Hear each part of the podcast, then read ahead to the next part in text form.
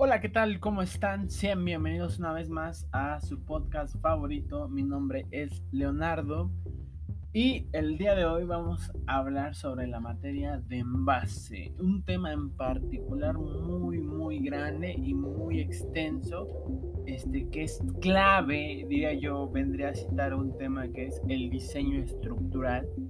Eh, primero que antes voy a compartir mi experiencia en esta materia de envase. La verdad es que ya había llevado atrás otra materia eh, parecida, embalaje.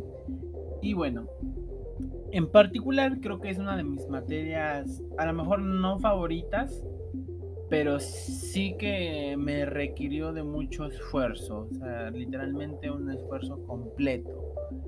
Creo que esta materia es muy importante eh, a la hora de, hacer un producto, súper importante eh, de hecho, algo que me di cuenta es que muchas veces tienes que saber ya incluso el tipo de material que vas a ocupar antes de diseñar, ver cómo se va a imprimir, incluso antes de diseñar, para que tengas ciertos criterios a la hora de hacerlo, ¿no? Eh, es diferente para vidrio, es diferente para plástico, es diferente para madera, es diferente para cartón. Cada material es distinto y por eso tienes que conocerlos para que a la hora de diseñar ya sepas por dónde vas a ir, ¿no? El material, la forma, la dimensión, la textura, todo es muy importante que engloba lo que va a ser tu diseño. Particularmente en, en los proyectos que a mí me tocaron, la verdad es que antes ya había diseñado, a lo mejor no tanto embalaje, pero eh, sí ya había diseñado ciertas cosas que requerían de impresión y claro, ¿no? O sea, tienes que conocer sumamente el material para saberlo hacer. Eh, en esta materia yo me sentí un tanto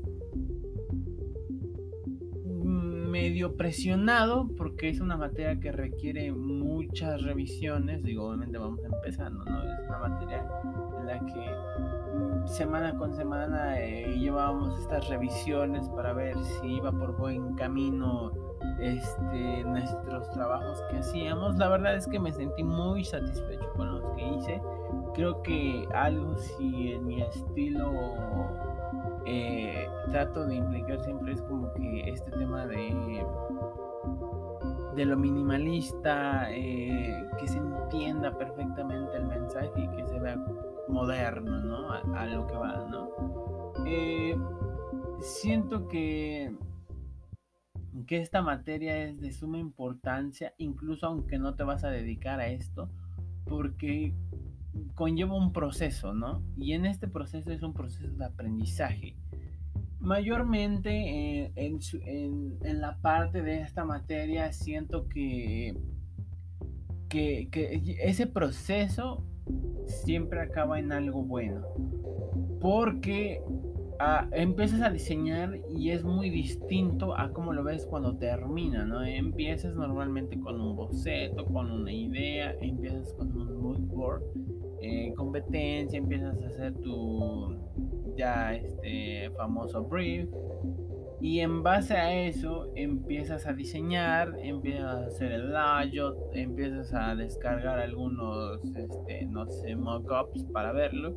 Y bueno, y realmente te das cuenta del proceso y de lo, lo fascinante que se vuelve ya cuando lo vas a empezar a ensamblar en el, en el mockup. Yo creo que es eso. Me ha pasado eh, que de repente a veces esa sensación de saber lo que ya lo estás haciendo muy bien en el mock-up, ¿no? Y, después yo nunca he impreso igual algo así tanto en, un envase, pero sí en otras cosas, en publicidad y todo eso. Y bueno, eh, esa alegría de igual verlo pegado o, ya verlo en, físico, bueno, pues es un, es un muy bonito sentimiento.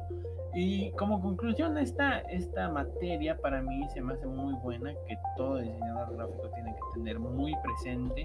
Este, me, tienes que saber esto, eh, para mí en específico diseño estructural, este, por el material, la forma, la dimensión, la textura, muy importante antes de empezar a diseñar. Y es una materia increíble. Yo creo que a lo mejor la mantenía dentro de mi catálogo de favoritos y claro que sí, eh, me gustaría dedicarme un poco en base a esto. Mi nombre es Leonardo, muchas gracias por estar hoy acá en su podcast favorito y nos vemos hasta la próxima. Adiós.